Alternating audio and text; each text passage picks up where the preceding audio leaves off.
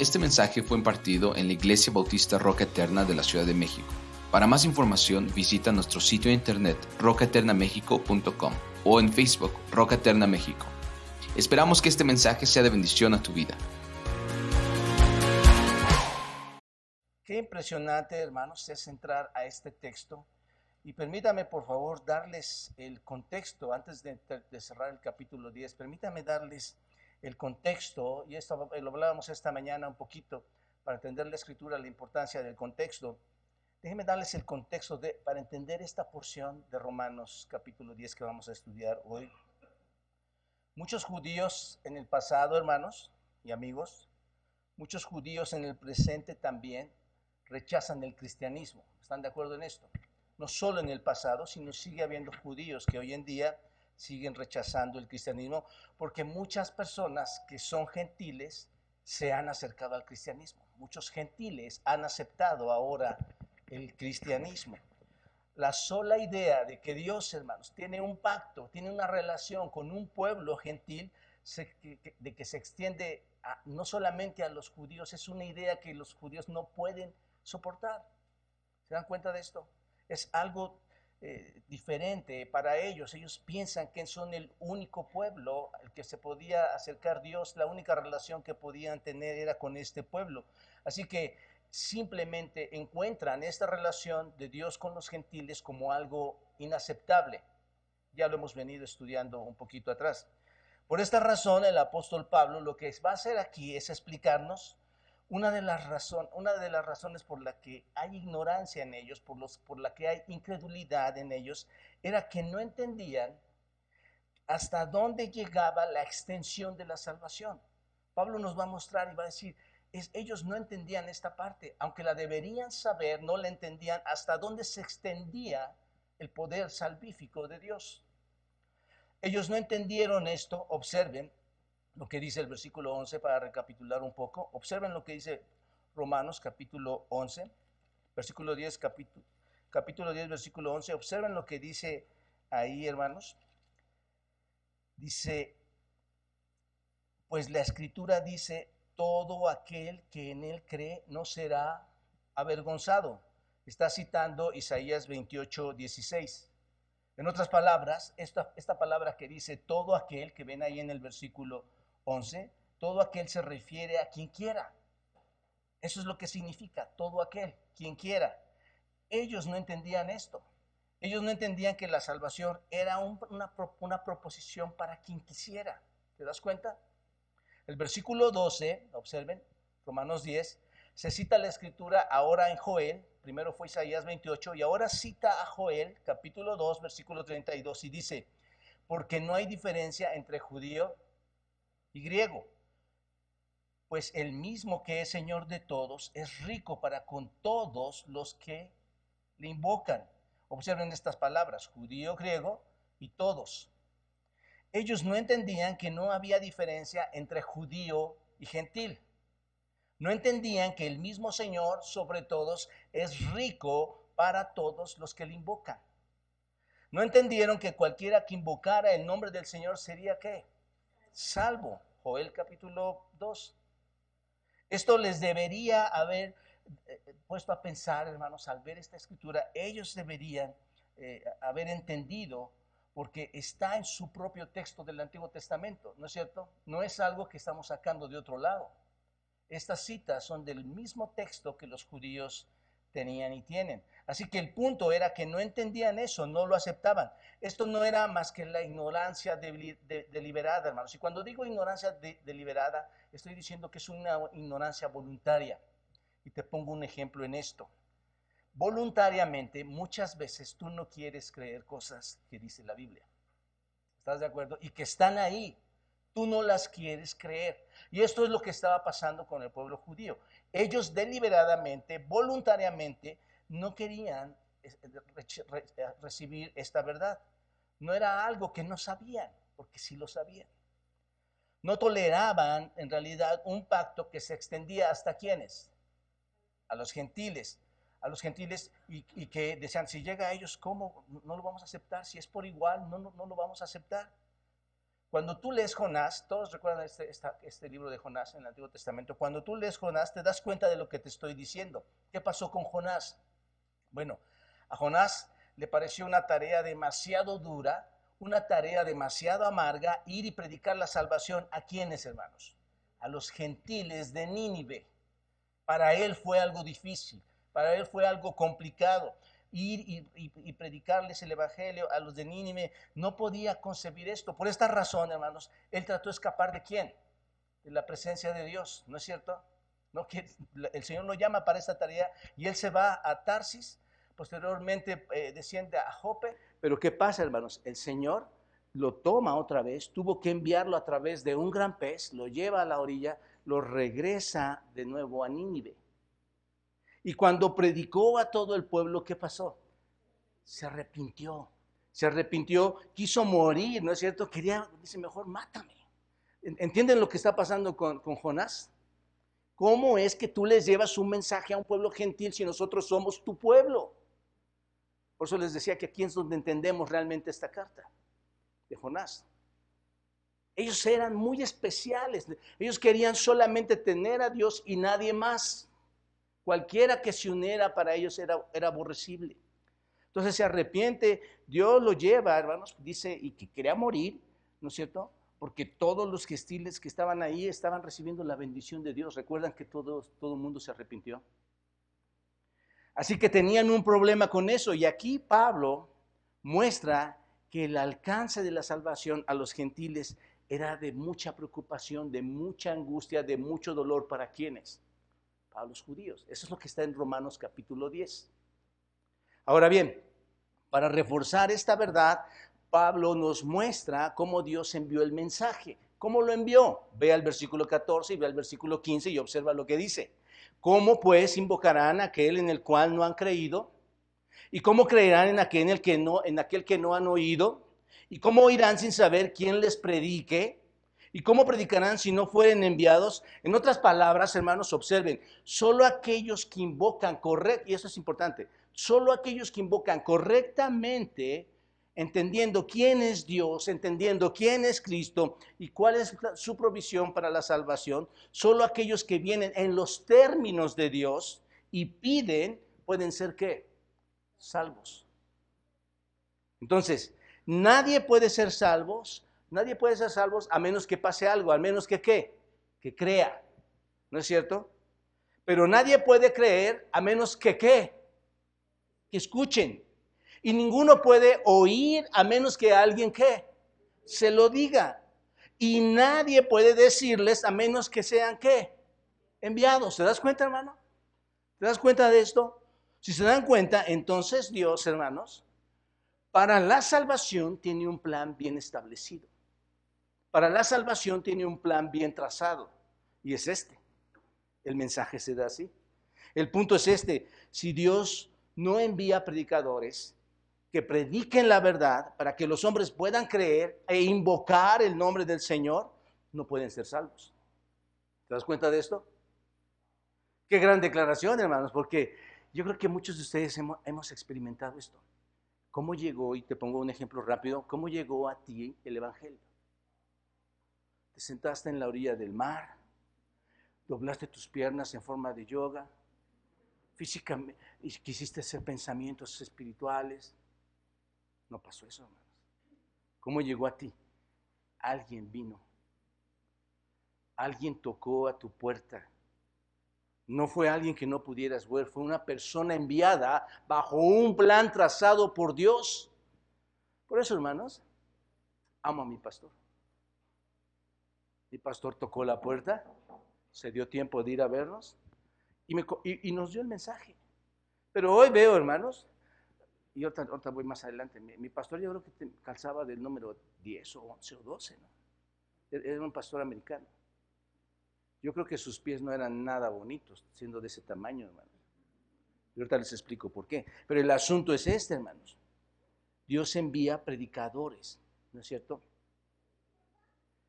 El punto es que Dios no, no envía predicadores, que va a enviar predicadores que prediquen la verdad para que los hombres puedan creer e invocar el nombre del Señor. ¿Se dan cuenta, hermanos, lo que dice aquí? Tú y yo no podemos ser salvos con ninguna cosa que querramos hacer. Y ya lo hemos venido trabajando, hermanos. Por más que te esfuerces, por más que busques métodos místicos para poder llegar a la presencia de Dios. Y hermanos, les animo a que lean sus Biblias, porque a veces los mismos cristianos hierran pensando que hay formas místicas y esas personas realmente no tienen a Cristo en su vida, hermanos.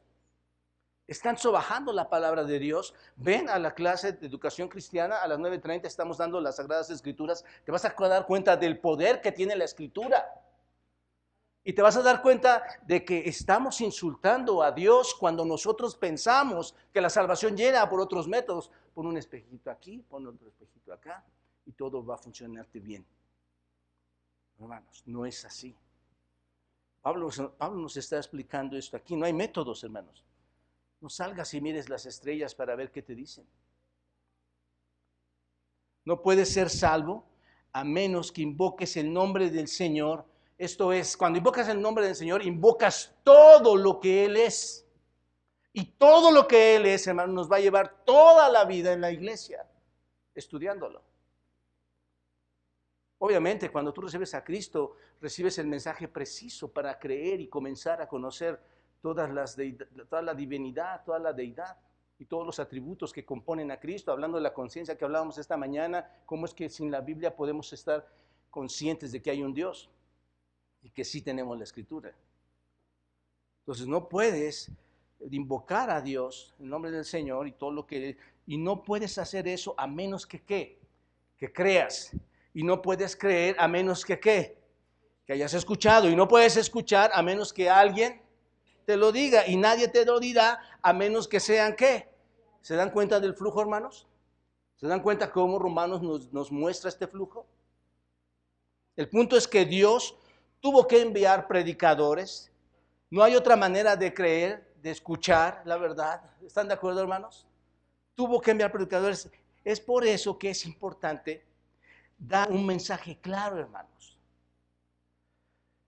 Dios tiene un plan y envía predicadores. Piensen, piensen bien en esto, hermanos.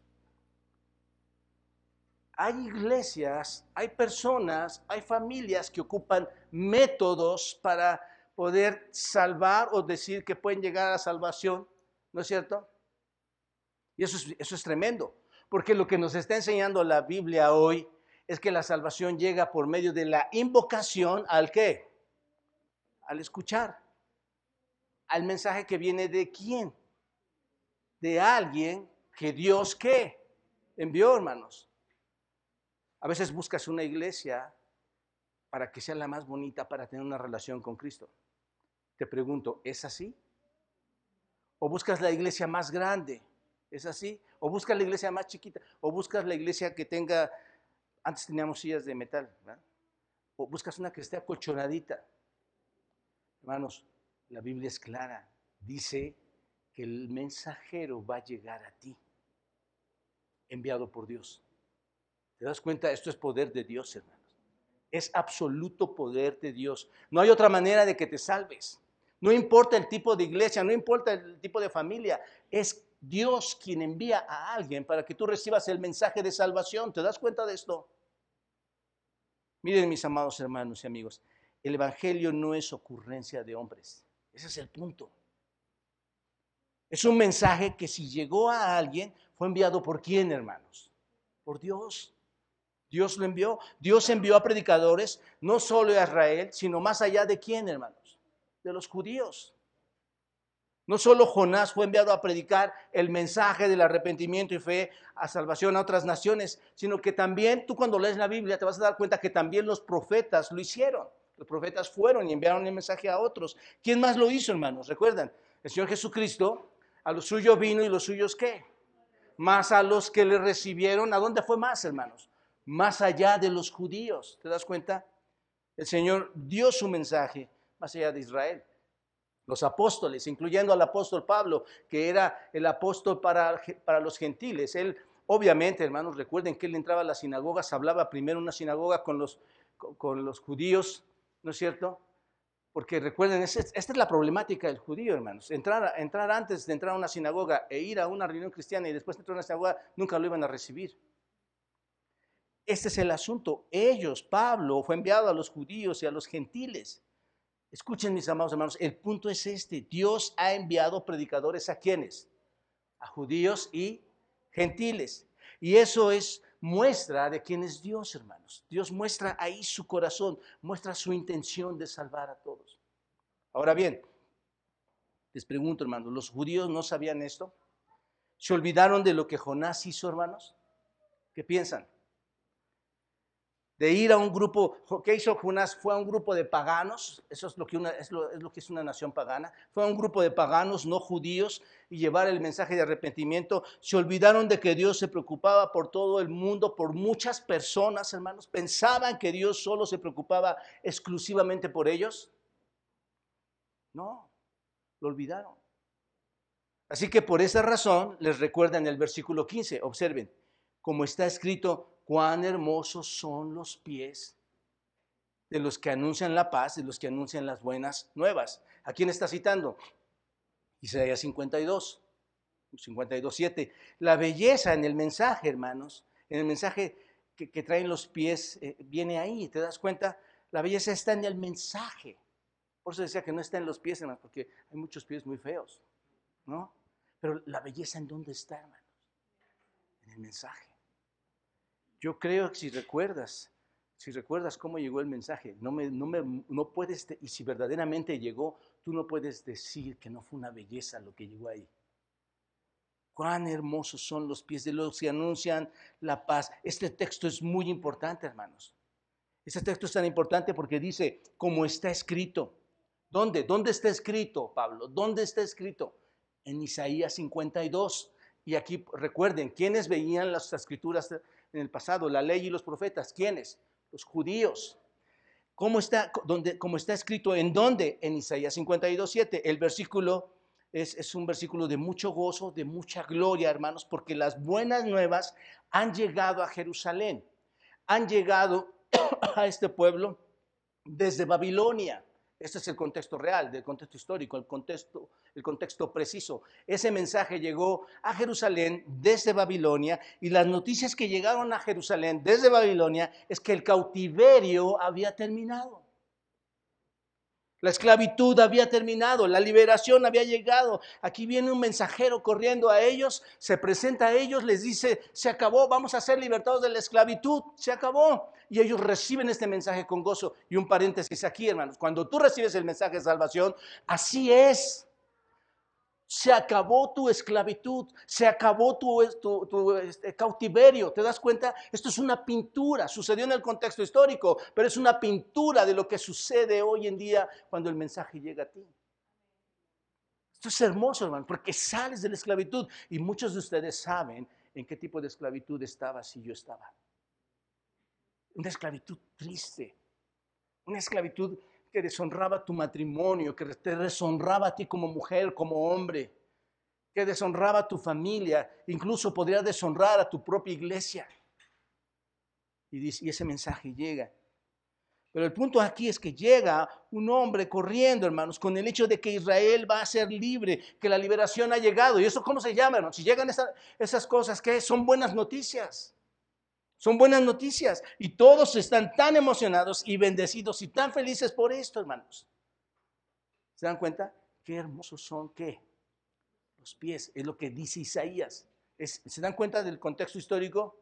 Es lo que está diciendo Isaías. Estos son pies hermosos porque traen un hermoso mensaje de liberación, un hermoso mensaje de libertad. La hermosura, insisto, hermanos, no está en el pastor, aunque ustedes me vean guapo, hermanos, no está en mí. es mucha vanidad, ¿no? No está en el pastor, hermanos. Nosotros no somos nadie ante el glorioso nombre de Dios y ante su presencia, hermanos. Simplemente somos personas iguales. Aquí no hay que rendirle tributo a nadie, hermanos. ¿Te das cuenta? El, único tributo, y si alguien va a honrarse, es a la cruz de Cristo, a Dios mismo. Pero qué bendición que Dios elige predicadores para llevar este mensaje a ti, ¿te das cuenta? Por eso dice, llega este, este hombre y da este mensaje tan hermoso de libertad. Y la hermosura, hermanos, no está, insisto, en los pies, está no está en las personas que lo llevan, está en el mensaje que llevan. ¿Y cuál es el mensaje que llevan? Venid a mí todos los que estéis trabajados y cargados, que yo los haré descansar. Todo que aquel que crea en mí será salvo. Yo soy el camino y la verdad y la vida y nadie viene al Padre si no es por mí. Y así, hermanos, es un mensaje tan maravilloso. Y cuando estos mensajeros llegan a Israel con el mensaje de liberación, regresando a la historia, llegan a Israel con este mensaje de libertad, el mensaje de salvación, el mensaje de la libertad del cautiverio, son recibidos con alegría. ¿Te das cuenta? Entendamos, sabemos que este mensaje habla del mensaje en el contexto histórico en el que vivía Israel. Esto es algo que aplicó a Israel en su momento. Pero ahora observen, vayan a Isaías, estábamos ahí hermanos. Observen, escuchen lo que dicen los versos 9 y 10. 52. Ve lo que dice el, el versículo 9. Cantad alabanzas. ¿Qué dice hermanos? Alegraos juntamente soledades de Jerusalén. ¿Por qué? ¿Por qué me voy a alegrar? ¿Qué dice?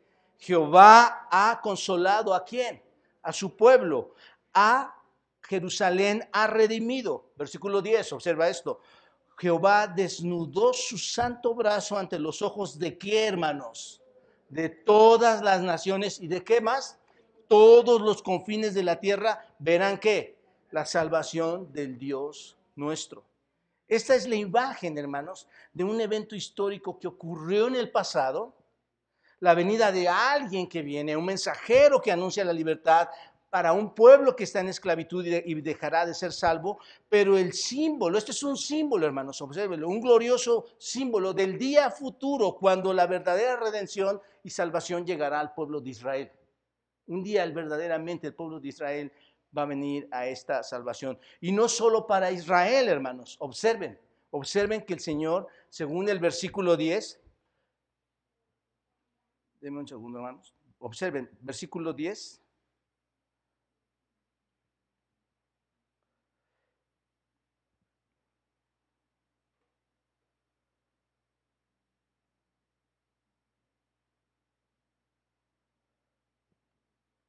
¿Qué dice ahí, hermanos?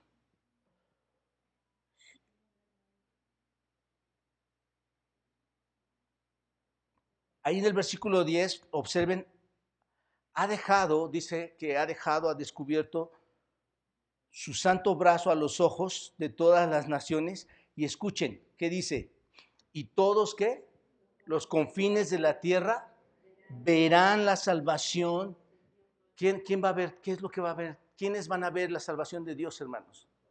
Todos los confines de la tierra. ¿No es esto maravilloso, hermanos? Les, pregunto, ¿hasta dónde va a llegar entonces, bajo Isaías 52.10, hasta dónde va a llegar la salvación de nuestro Dios? Hasta todos los confines de la tierra. Por eso Apocalipsis 14.6 dice, vi volar por en medio del cielo a otro ángel que tenía el Evangelio eterno para predicarlo a los moradores de la tierra, a toda nación, tribu, lengua y pueblo. ¿Te das cuenta de esto? Así que tanto el Antiguo Testamento, que acabamos de citar, y, eh, Joel e Isaías, como el, y más, más textos, más libros en el Antiguo Testamento, y el Nuevo Testamento, se nos indica, hermanos, que la, que la salvación se va a extender mucho más allá de qué, hermanos? De la nación de Israel. Exacto. no solo queda en Israel, sino en todos los confines de la tierra. Por eso dijo el Señor, id por todo el mundo, ¿se dan cuenta? Y eh, y hacer discípulos. ¿Se, ¿Se acuerdan de esto? Vayan por todo el mundo. No dijo quédense en Jerusalén. Vayan por todo el mundo. Esto es, vayan por todas partes y prediquen el Evangelio. Así que hay un llamado abierto al mundo y ese fue el problema para el judío. Dios le abrió las puertas al mundo. Y esto es una gran bendición, hermanos, porque cuando Dios abre las puertas al mundo no hay ninguna casualidad. Tú estás sentado aquí porque Dios abrió su, su voluntad habló, su, habló todo su amor, toda su misericordia para que tú pudieras entrar por medio de Cristo. ¿Te das cuenta? Somos injertos de los judíos. Hay un llamado, pero este es un problema para los judíos. Llamaste también a los, a los gentiles. Pero ¿saben qué, hermanos? Hay otro problema.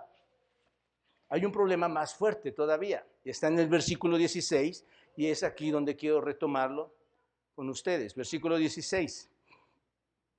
A pesar de que Dios llama ampliamente en todo el universo, en, todas partes del mundo, a pesar de una invitación tan extensa, hermanos, ¿qué pasa? Y ese es el tema de esta mañana. No todos han obedecido el Evangelio. Esta mañana vamos a ver cómo Israel desobedece el mensaje de salvación e ignora lo que dicen las escrituras. Número uno, hermanos. La desobediencia al mensaje de salvación. Versículos 16 al 18. Ahí vemos esta desobediencia. Versículo 16 dice, ¿más qué? Mas no todos obedecieron al Evangelio. Pues Isaías dice, Señor, ¿quién ha creído en nuestro anuncio? Ese es el problema, hermanos. ¿Cuál es el problema que podemos ver en este texto, hermanos? Desobediencia. Ese es el problema, hermanos. La desobediencia a qué? ¿Qué, llegó este hombre corriendo? ¿La desobediencia a qué? Al mensaje. La desobediencia al mensaje. Estoy seguro que en muchas iglesias hay personas que escuchan el mensaje, pero no lo obedecen. Aplica a, los judíos esto. Estamos hablando, pero nos muestra a todos. Es una desobediencia al mensaje. Notemos aquí, hermanos, por favor, que no hay voluntad para creer el mensaje. Llegas con ganas de no creer nada. No hay, no, hay, no hay voluntad de creer el mensaje. En la salvación debe haber voluntad. ¿Te das cuenta de esto? Cuando tú recibiste el mensaje, ¿hubo voluntad de tu parte para creerlo o no? ¿O fue mecánicamente todo y te quedaste sentado ahí? No, no sucedió así. Debe haber voluntad, hay elección. Dios nos da la oportunidad de tener esa elección de nuestra parte. Dios, dentro de su plan, dentro de su poder, dentro de su gracia soberana, hermanos, nos permite una respuesta humana al mensaje. ¿Estás de acuerdo en esto?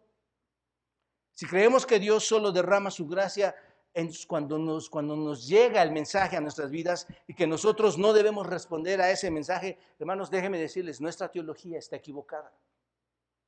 Dios nos ha permitido tener respuesta al mensaje. ¿Qué pasó con Nínive? Ellos respondieron. ¿Cuál fue el enojo de Jonás? Ese mismo. Hay respuesta al mensaje. Debe haber una respuesta de nosotros. Dios, por esa razón, hermanos, ha enviado qué? ¿Se acuerdan del plan? Por eso quería contener el contexto. Por esta razón, Dios ¿qué ha enviado, hermanos? Mensajeros que han predicado en cuál parte del mundo, hermanos? Todo el mundo. En todo el mundo. El problema es que no todos han obedecido el Evangelio. La palabra obedecer que ustedes ven aquí, hermanos, esta palabra obediencia, obedecer, eh, que es este en el griego kupakao, es, significa oír significa estar sujeto a, hacer caso, responder, significa aceptar, ¿te das cuenta? Significa entonces ponerse bajo alguien en sumisión como un sirviente, alinearse debajo de alguien, eso es lo que significa en el griego.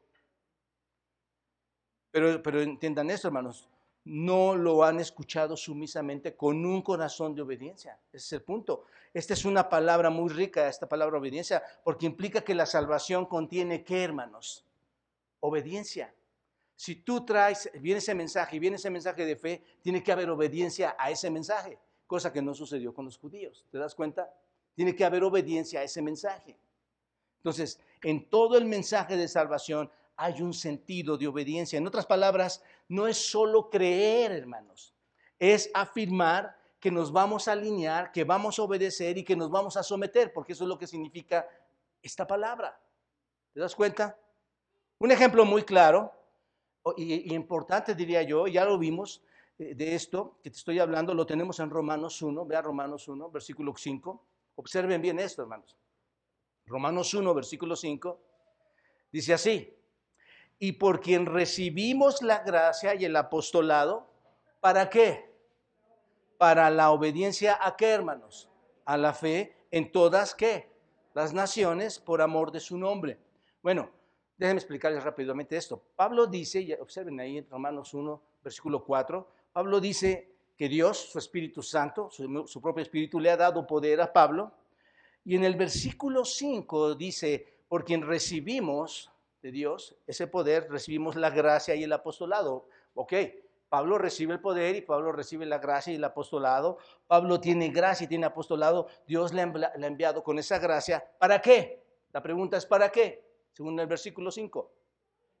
Para obediencia a la fe en todas las naciones. Alguien llega con el mensaje, en este caso era Pablo, en este caso puede ser cualquier otro, otro predicador, cualquier otra persona que lleve el mensaje. ¿Y qué tiene que haber, hermanos? Dios lo envió para que haya obediencia a qué? a, esa, a ese mensaje de fe que llega a ti. ¿Te das cuenta de esto? Ese es el asunto. Pablo mismo lo está diciendo. Pablo lleva este mensaje para la obediencia a la fe en todas las naciones. Aquí está Pablo como uno de esos predicadores que Dios está enviando, hermanos. Y lo envió no solo al judío, sino a todas las naciones y lo, y lo envió a predicar obediencia a la fe. Amado hermano, amado amigo, mejor dicho, si tú no conoces del Evangelio hoy, no puedes desobedecer a este mensaje. Ese es el punto. No puedes desobedecer a ese mensaje de salvación, a ese mensaje de fe. Aquí está Pablo como uno de ellos. Lo envía el Señor. Este concepto es muy importante. ¿Cuál concepto, hermanos? Que la fe salvadora implica que nos sometamos. La fe salvadora implica sumisión, implica obediencia. Ser salvo equivale a ser obediente a la fe, ¿no es cierto? Otro texto lo tenemos en 2 Tesalonicenses, apoyando esto que les estoy diciendo, 2 los Tesalonicenses 1, versículo 7 al 8, que habla de la venida de Cristo que va a juzgar a los impíos. Observa lo que dice el versículo 7 de 2 a los Tesalonicenses, capítulo 1. Dice, y a vosotros que sois atribulados, daros reposo con nosotros cuando se manifieste el Señor Jesús del cielo. Bueno, está hablando de la venida de Cristo para juzgar a los impíos y dice que a ustedes que son atribulados, dar, dar, eh, darles reposo cuando se manifieste el Señor Jesús desde el cielo con los ángeles de su poder. Versículo 8, en llama de fuego para dar retribución a quienes, hermanos. A los que no conocieron a Dios y ahora observen esto muy bien. Ni qué, ni obedecieron a qué, hermanos, al Evangelio de nuestro Señor Jesucristo. ¿Se dan cuenta, hermanos, de esto? En el mensaje siempre va a haber el un sentido de obediencia. ¿Te das cuenta? ¿Cuántos mensajes han llegado y las personas lo han rechazado? ¿Te das cuenta? Entonces, recibir el, Evangelio tiene obediencia inherente. En otras palabras, hermanos, me someto al liderazgo de Dios, me someto a, la, jerarquía de nuestro Señor Jesucristo, a, su señorío y voy a obedecer a ese mensaje. El punto, hermanos, es que la salvación es un paso hacia la obediencia este, para, para con nuestro Señor. Es un paso hacia la verdad. No es simplemente creer, este es el punto. No es nada más creer por creer como si fuera todo lo que, que, hay que hacer. Solo tengo que creer, ah, voy a creer en Dios, voy a creer en Cristo. Como si fuera eso nada más. No es así. Es creer y qué? Obedecer, someterse. ¿No es cierto? No puedes evitar esto en la escritura. Siempre vas a verlo así. Es someterte. No hay forma de evitarlo. Esa es la fe bíblica que salva cuando tú lo crees y obedeces a ese, llamado. Así que el problema en 10.16 de Romanos, regresando allí, el problema es que no han obedecido el Evangelio, ¿de acuerdo? No todos están creyendo genuinamente, no se están sometiendo. El Evangelio fue más allá del judío, los profetas en el Antiguo Testamento y otros lo llevaron más allá que el del judío. El Señor Jesús lo llevó más allá del judío, los apóstoles lo llevaron más allá del judío. Se extiende a todos los rincones más lejanos de la vida humana. Pero ¿qué pasó, hermanos? No lo obedecieron, no lo obedecieron. Y eso es muy importante, que vayas reteniendo todo esto, hermano. No obedecieron al mensaje. De hecho, Pablo cita Isaías 53.1 en el versículo 16. Y cuando cita dice esto, pues Isaías dice, Señor, ¿Quién ha creído en nuestro anuncio? Esta es una gran declaración que, nos da Isaías, hermanos. Isaías lo que dice realmente aquí es, Señor, realmente no podemos encontrar a nadie que crea en esto. Es lo que está diciendo. Isaías 53.1. Esta pregunta lo que dice es que la mayoría de la gente no lo creía. ¿Te das cuenta? El profeta está mirando, Isaías está mirando a su alrededor para ver si hay alguien que crea este mensaje, hermanos, y no ve a nadie. Ahora recuerden, ¿de qué habla Isaías 53? Eh, qué, es, ¿Qué es esa profecía? Es la profecía de la muerte de Cristo, Isaías 53. Observen, versículo 1. Vamos a ver versículo 1 y versículo 5 al 7. Versículo 1, ¿qué dice? Ahí está otra vez. ¿Quién ha creído en nuestro anuncio? ¿Y sobre quién se ha manifestado el brazo de Jehová? Más, versículo 5, más él herido fue por nuestras rebeliones. Ahí está el mensaje, hermanos, observen mas él herido fue por nuestras rebeliones, molido por nuestros pecados, el castigo de nuestra paz fue sobre él, y, por su llaga fuimos nosotros curados, y todos nosotros nos rescarriamos como ovejas, cada cual se apartó por su camino, mas Jehová cargó en él el pecado de todos nosotros. Angustiado él y afligido no abrió su boca, como cordero fue llevado al matadero, y como oveja delante de sus trasquiladores enmudeció y no abrió su boca. ¿De qué está hablando, hermanos? Está hablando, está haciendo la descripción de la cruz. ¿Te das cuenta de esto? Es el momento de, cuando esta profecía se iba a cumplir, la crucifixión de Cristo, hermanos. Está hablando de la cruz y, y, el profeta Isaías comienza con una descripción de la muerte de nuestro Señor Jesucristo diciendo, ¿quién va a creer en esto? ¿Se dan cuenta? ¿Quién va a creer en que Cristo va a morir en la cruz? ¿Dónde vamos a encontrar a alguien que crea esto? Así que la profecía de Isaías 53 esperaba la venida de quién, hermanos? ¿Quiénes tenían Isaías 53? Los judíos. ¿Te das cuenta? Esperaban la venida del Mesías, esperaban la muerte, no solo la venida, sino la muerte del Mesías, como está descrito aquí. Y este versículo indica, hermanos, que se requería una búsqueda para encontrar personas que lo creyeran. Y qué triste, hermanos, que el Evangelio llegó tan lejos pero la mayoría de la gente se negó a creerlo. ¿No es cierto? Tiempo más tarde, cuando tú ves Juan, en el capítulo 12, todos los que hemos estudiado juntos Juan, en el capítulo 12, en el versículo 37, se ve lo mismo. Escuchen lo que dice Juan 12, 37. Pero a pesar de que había hecho tantas señales delante de ellos, ¿qué pasó, hermanos? No creían en él no creían en él, para que se cumpliese la palabra del profeta Isaías cuando dijo, Señor, ¿quién ha creído nuestro anuncio y quién se ha revelado y, a quién se ha revelado el brazo del Señor? Nuevamente Isaías 53, ¿se dan cuenta de esto, hermanos? Lo rechazaban y lo rechazaban. Hoy no hay tanta diferencia en esto, hermanos. Hoy mucha gente sigue rechazando el mensaje profético. Un día Cristo va a regresar. Cristo sí resucitó de entre los muertos y está preparando morada para sus hijos. Eso es verdad. Un día va a regresar y se va a instituir el reino completamente, aunque está su reino aquí, el reino se va a instituir completamente, hermanos. Yo pregunto, ¿quién ha creído esto también? ¿Por qué seguir como iglesia ignorando todas estas cosas y viviendo como si no lo conociéramos cuando la hemos abierto a la Biblia tantas veces y sí lo conocemos? Y va a suceder. Pero nuestra vida la seguimos llevando como si no conociéramos. Lo hacemos casi muy similar a como lo, hicieron los judíos. Ahora, la palabra anuncio de Isaías 53.1, nada más como referencia, significa informe, es un informe. Isaías estaba dando un informe, simplemente significa que daba un mensaje. Y ellos no creían el mensaje. Y ese es el problema verdadero de los judíos. Y ese es el problema verdadero de la iglesia de hoy. ¿No es cierto? Que muchos, a pesar de que piensan que tienen verdaderamente el mensaje, no lo tienen. ¿Te das cuenta?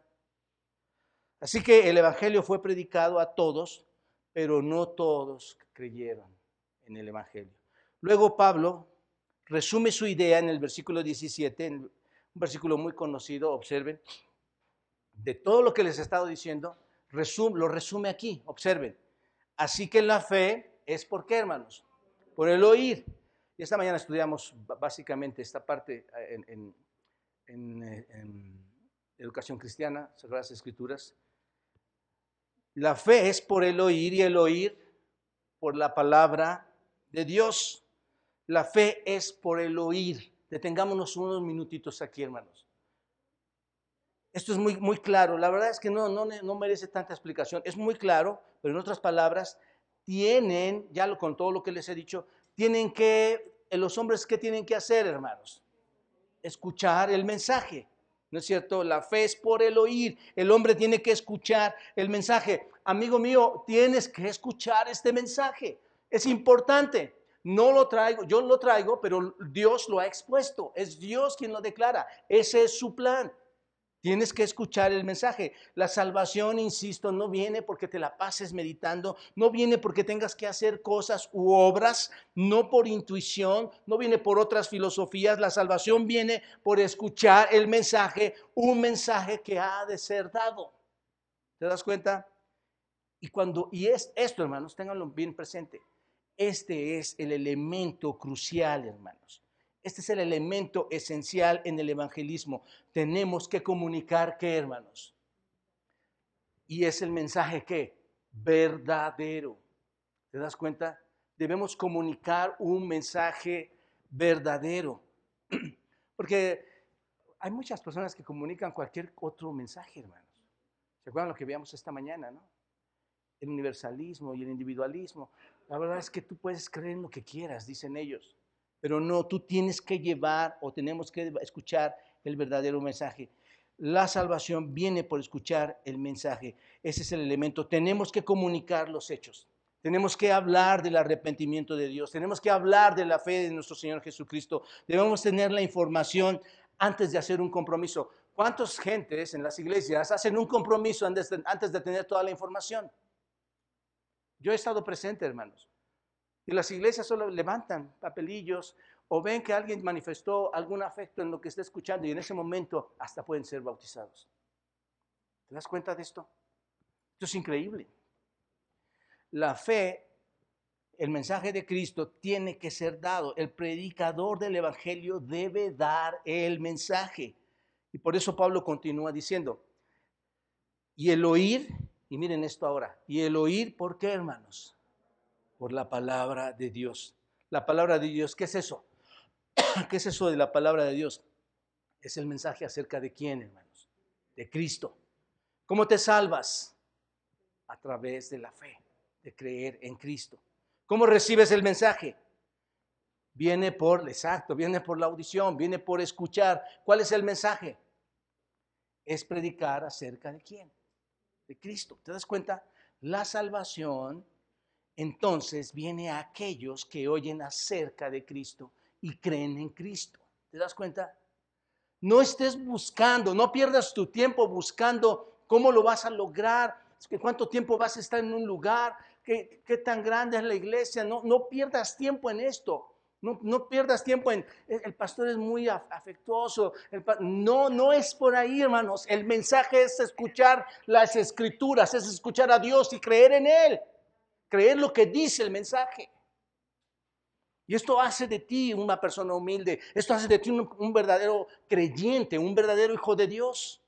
Tienes que entender antes de decidir, tienes que tener esa fe, pero tienes que conocer cómo es esa fe antes de tomar decisiones. Insisto, hermanos, cuando me fui, dejamos detenido un caso con una señorita y estoy angustiado, hermanos, estoy preciso para tratar de trabajar con ella porque necesita escuchar ese mensaje. Y no quisimos continuar porque no estaba firme todo esto. Y no podemos engañar a la gente, no puedes manipular a las personas. Eso es todo lo que está diciendo este versículo, hermanos. Es todo, no tenemos que explicar más. Ahora, algo que es muy importante recordar, hermanos, es que cuando presentamos el Evangelio, nuestro objetivo, y hasta aquí, ¿cuál es nuestro objetivo al presentar el Evangelio?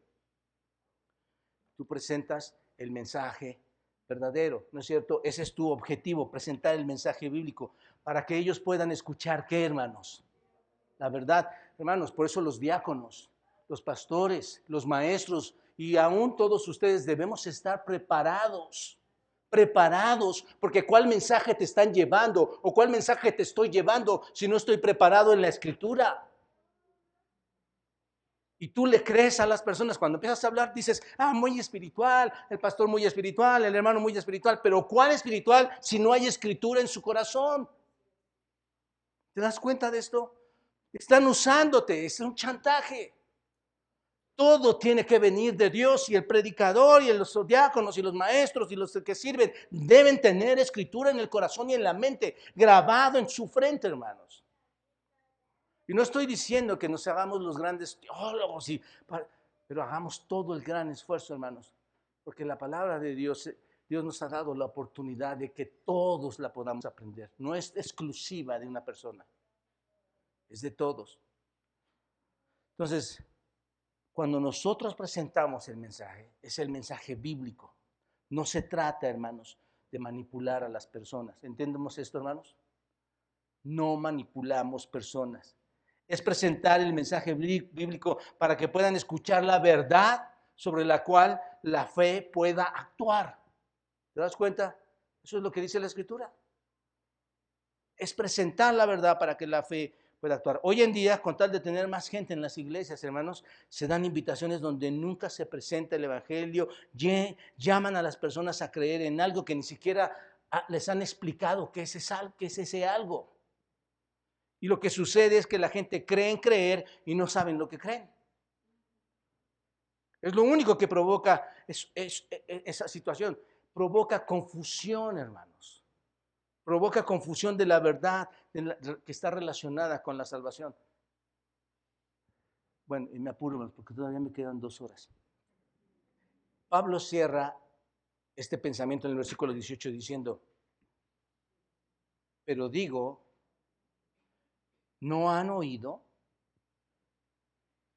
Antes bien, toda la tierra, por toda la tierra salió la voz de ellos y hasta los fines de la tierra su palabra. Está citando el Salmo 19.4, hermano, lo vimos esta mañana también. Observen, ya entendemos ya esta parte. Cuando llegas aquí, tú ya tienes que entender todo. Tú ya lo puedes ver claramente. Dejas que el Espíritu Santo te está llevando y ves. Pero, pero digo, ¿no han oído? La pregunta, hermanos, a ustedes es, ¿No lo habían escuchado? ¿Dónde? ¿Dónde? Tenían a Isaías. Tenían la experiencia de Joel. ¿No han oído? Eso es lo que está diciendo Pablo ahora. Que ellos no sabían esto. Antes bien por toda la tierra, ¿se acuerdan, hermanos? Ha salido el mensaje. Este versículo es muy especial, hermanos, porque resume su punto del mensaje que ha ido hasta dónde, hermanos? Hasta todos los confines de la tierra. Pablo está citando el majestuoso, hermanos. Yo diría que deberíamos esto enmarcarlo. Este, este, Salmo 19 es majestuoso. El majestuoso Salmo 19 en el versículo 4, porque muestra la proclamación universal que tiene el Evangelio. Vimos esta mañana esto. Y quizá te puedas preguntar, ¿cómo es que llega el mensaje a todas las personas, a todas las naciones, y, estando aquí, estando allá? ¿Cómo llega este mensaje? Hoy, hoy ustedes lo estudiaron. Lo vieron con el pastor Pepe. Y, si nunca lo escuchan, ¿qué, estas personas, ¿qué va a pasar con los que no lo escucharon? Bueno, Dios por medio del salmista nos responde y dice, mira, el sonido del mensaje, la plenitud del mensaje se ha ido por toda la tierra y las palabras hasta todos los confines del mundo. Salmo 19.4. ¿Y cuál es el mensaje? ¿Cómo puede ser eso? Bueno, David lo responde, vayan al Salmo 19, todos están ahí. Ve cómo lo responde David en el 1 al 3, antes de llegar al 4. Ve lo que dice David. Los cielos, ¿qué hermanos? Observen, ¿qué dice ahí? Los cielos, ¿qué? Cuentan la gloria de Dios. Hermanos, acabamos de ir a Canadá. Hemos ido varias veces. Y, y nunca había ido cuando nevaba nos tomó una nevada, hermanos, ahí, la cosa más preciosa que te puedas imaginar. Y cuando yo veía eso, recordaba Isaías 1.18, cuando dice, vengan, pongámonos a cuentas. Si, si tus pecados fueren como la grana, como la nieve serán emblanquecidos. Hermanos, la pura creación me mostraba cómo Dios puede cambiar tu corazón. Esto es impresionante. Y el salmista dice, cuando cita Pablo al, Salmo 19 por medio de David, la gloria, los cielos cuentan la gloria de Dios y el firmamento. Hermanos, ahí son las 10 de la noche, la luna sale y hay tonos azules, tonos amarillos muy claros. No, tú no ves la, profundidad de la, de la noche. Es como si fueran las 6 de la tarde a las 10 de la noche.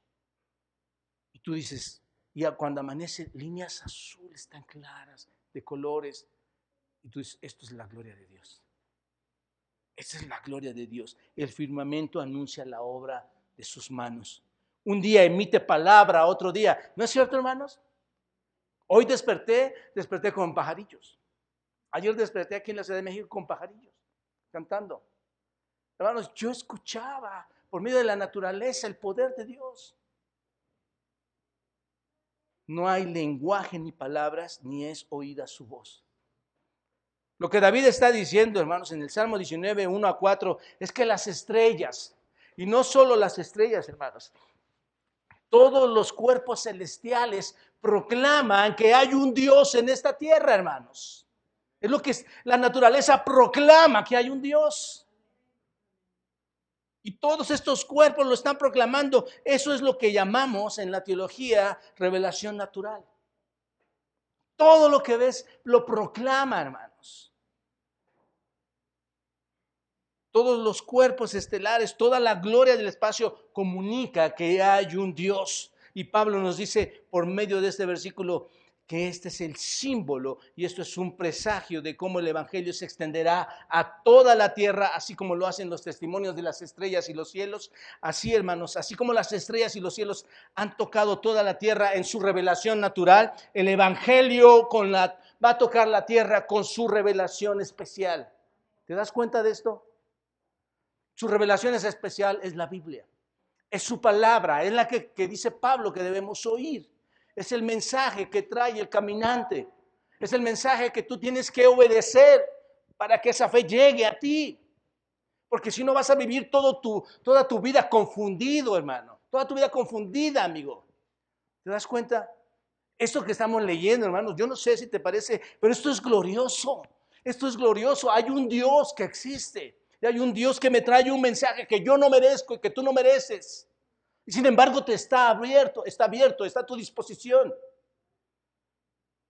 Es justo lo que dice Pablo en Romanos capítulo 1, versículo 20. Regresen todos a Romanos 1, 20. Dice, porque las cosas invisibles, las cosas invisibles de Él, su eterno poder y deidad, se hacen claramente, ¿qué hermanos? visibles desde la creación del mundo, siendo entendidas por medio de las cosas hechas, de modo que no tienen qué excusa.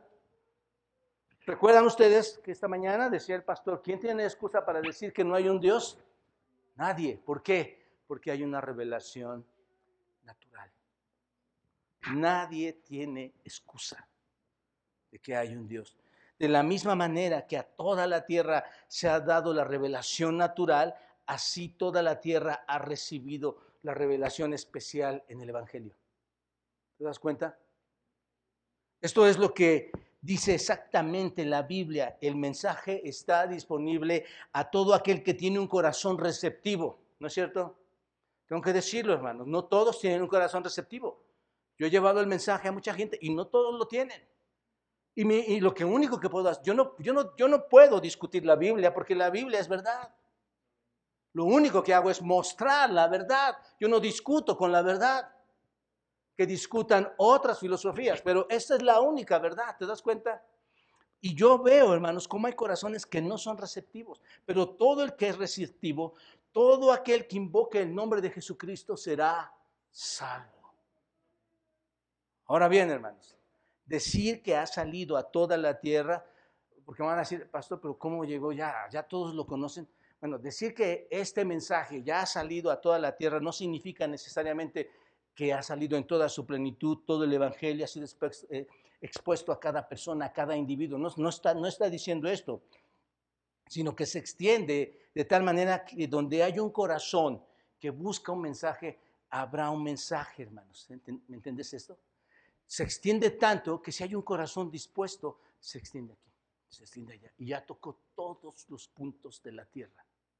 Porque ese corazón, y aquí entramos un poco a la predestinación que ya hemos explicado también en Romanos, pero llega a todas aquellas personas que Dios ya ha llamado y elegido, por su gracia y por su poder. Y esto es grandioso, hermanos. De alguna manera Dios comunica su verdad más allá de lo que nosotros podemos entender, ¿no es cierto? Esto es grandioso, hermanos. De hecho, Mateo 24, 14, no vayan, yo se los leo. Dice, y será predicado este evangelio del reino en todo el mundo, observen, y subrayenlo después en sus Biblias, Mateo 24, 14, será predicado el reino en todo el mundo para testimonio de quién? De todas las naciones. Y entonces vendrá el fin. Wow. Va a llegar a todos, hermanos. Así que la verdad de Dios se extiende a todo el mundo, pero tristemente, trágicamente, muchos judíos rechazan el Evangelio, muchos hombres hoy en día rechazan el Evangelio porque involucraba a los gentiles y muchos todavía por esa razón rechazan el Evangelio, porque involucra a gentiles. No pueden aceptar algo que incluya a los gentiles como a ellos mismos. Finalmente, hermanos, 19, 20, 21, son tres versículos, déjenme dárselos rápidamente. Todavía me quedan cuatro minutos.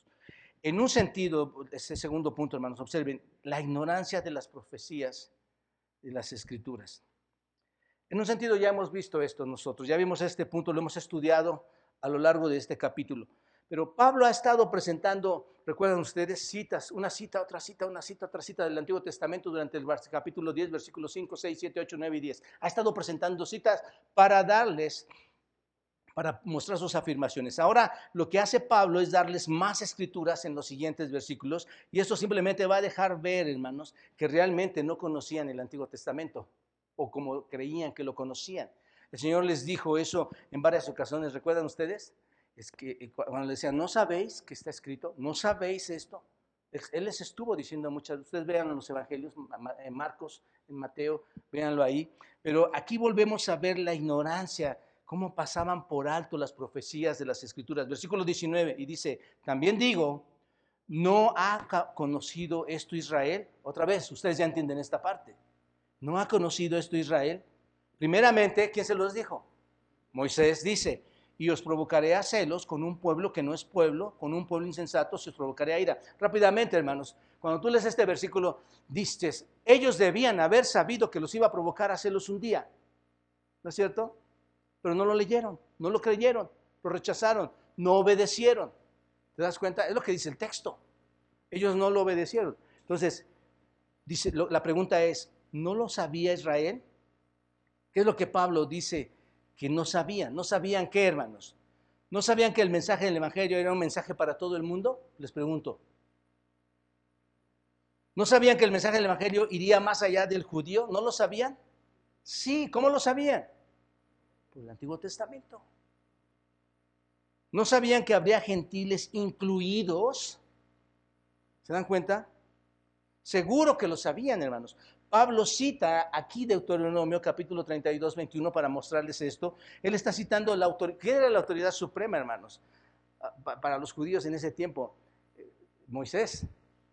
¿No es cierto? Cuando, cuando está hablando en Deuteronomio capítulo 32, versículo 21, cita a Moisés y, y es la autoridad de los judíos y les dice, primeramente Moisés dice, yo os provocaré a celos en un pueblo que no es pueblo, con pueblo insensato provocaré a ira. Lo que Pablo está diciendo aquí, hermanos, ustedes lo sabían. Ustedes lo sabían, Deuteronomio se los dijo. Deuteronomio se los dijo, les dijo que llegaría el día en que Dios iba a tomar también a este pueblo, a un pueblo que no es su pueblo, que es un pueblo gentil, una nación necia, y una nación necia es un pueblo gentil, y les provocaría a qué? A ira, a celos. Y recuerden, hermanos, ¿les provocó a esto? Cuando llegó el mensaje, ¿les provocó esto? Sí, ese es su problema. ¿No es cierto? Eh, eh, y si lees Isaías capítulo 32, en versículo 20, ahora un versículo atrás, ahí se marca la incredulidad de Israel y el juicio. Dios les dice, voy a dirigirme a otro pueblo, a otra nación, no judía, gentil, y los bendeciré y provocaré a celos. Como ellos habían dado su amor a otro Dios, Dios ahora le iba a dar su amor a quién, hermanos? A otros, a otro pueblo. Así es. Así es. Así que los judíos deberían haber recordado Deuteronomio ¿qué? Digo, no tenían los capítulos, pero deberían haber recordado Deuteronomio, ¿no es cierto? Y deberían haberse, cuando eh, leyeran esto, deberían haberse arrepentido, porque se estaba cumpliendo la profecía, ¿no es cierto? Deberían haber visto la verdad del Evangelio cuando esto llegó a los gentiles. Y un recordatorio bien clarito de eso, hermanos, vamos a pasar rápido tiempo, vale la pena, vayan a Mateo 22. Mateo 22, ahí el Señor les dijo esto muy claro, se los dejó bien claro en esta parábola de las fiestas de bodas. Observen cuando les dice, capítulo 22, versículo 1, respondiendo Jesús les volvió a hablar en parábolas, diciendo, el reino de los cielos es semejante a un rey que hizo una fiesta de bodas a su hijo. Y envió a sus siervos a llamar a los, a los convidados a las bodas. Mas estos, ¿qué pasó, hermanos? No quisieron venir. Volvió a enviar a otros siervos diciendo, decida a los convidados, he aquí, he preparado mi comida, mis toros, animales engordados han sido muertos y todo está dispuesto, venid a las bodas. Versículo 5, ¿qué pasó? Mas ellos, sin hacer caso, ¿qué pasó, hermanos? ¿Se acuerdan que dice Pablo que no obedecieron al mensaje? No obedecieron. Hermanos, no vayamos a aplastar a los judíos con esto, hermanos. Estamos tan involucrados nosotros en esto que aún el creyente muchas cosas no las quiere creer y recibir. ¿Te das cuenta de esto? Versículo 6.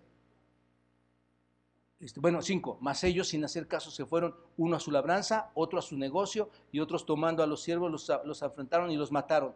Al oír el rey se enojó y envió a sus ejércitos, destruyó a aquellos homicidas y quemó su ciudad. Entonces dijo a sus siervos, las bodas a la verdad están preparadas, mas los que fueron convidados no eran dignos. Id pues a las salidas de los caminos y llamad a las bodas y, a cuantos halléis. Y saliendo los siervos por los caminos se juntaron a todos los que hallaron juntamente, malos y buenos, y te encontraron.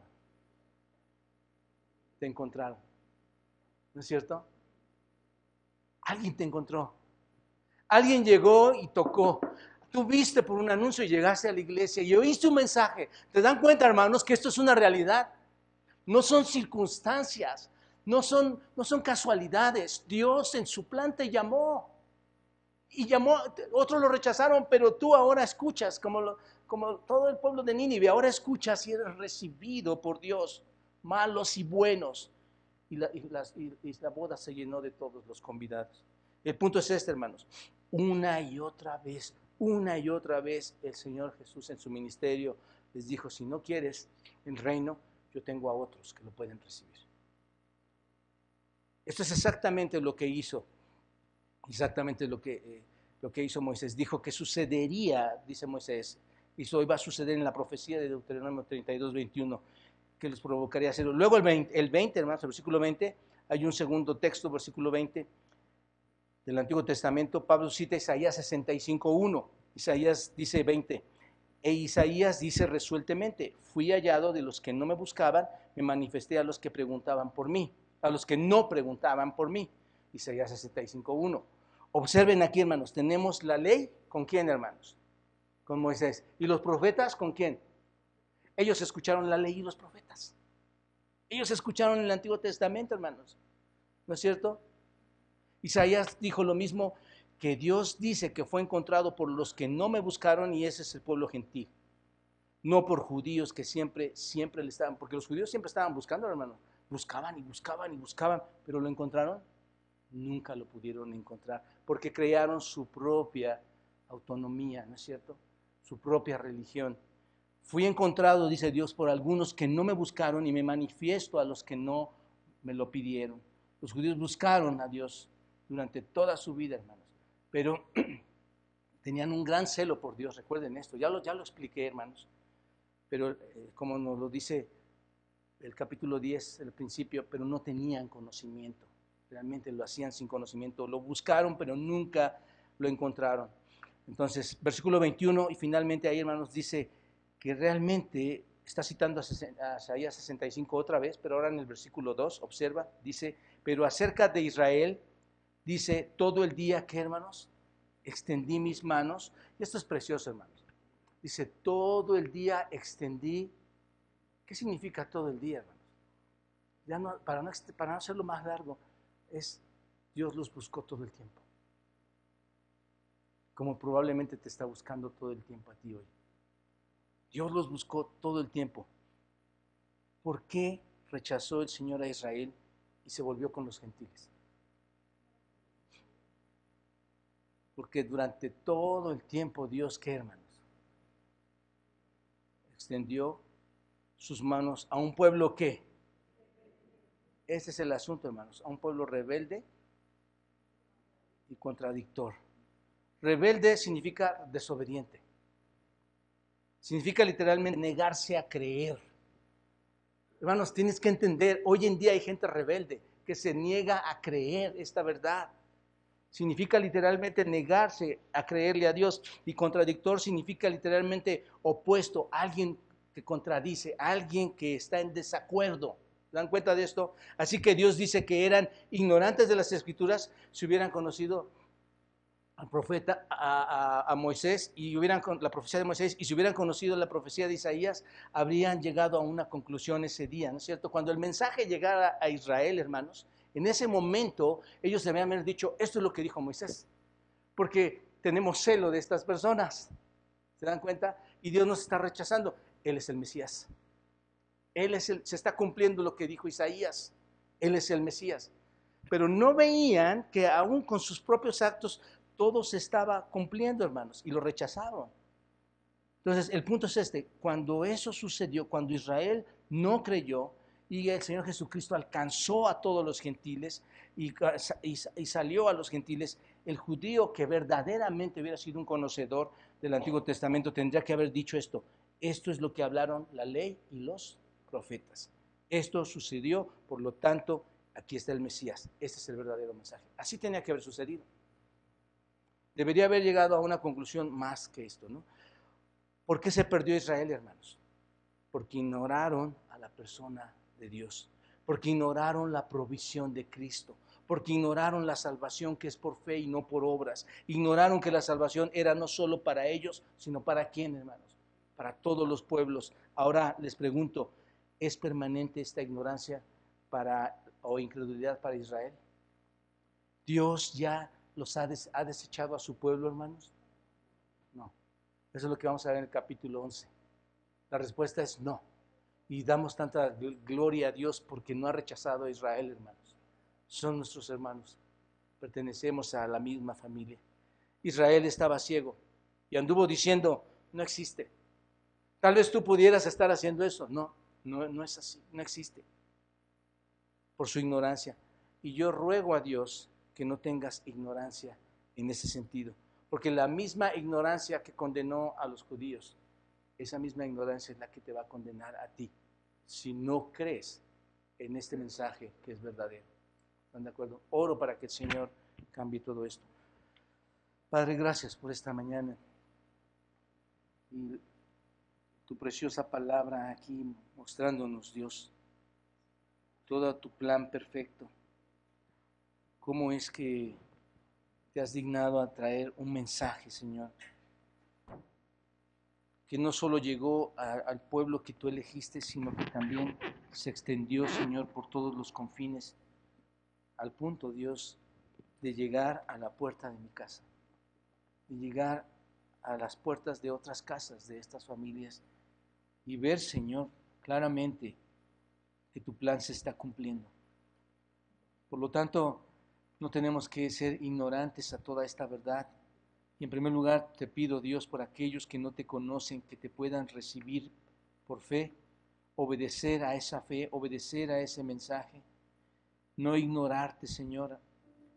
Y Padre, a los que ya creemos, que no ignoremos todo lo que viene, Dios, que no nos sentamos eh, a pensar que ya sabemos todo, necesitamos crecer, necesitamos ir a tu palabra a esa revelación especial que tú nos has dejado, donde podemos seguir, Padre, conociéndote. Ayúdanos, Señor, en todo esto. Gracias por tu Biblia, por tu palabra, por las escrituras, por tu espada que nos dejas, Señor, para que podamos ser conocedores del Dios verdadero que eres tú. Bendice tu iglesia, Dios, y gracias por este día que podemos darte gloria. En Cristo Jesús. Amén.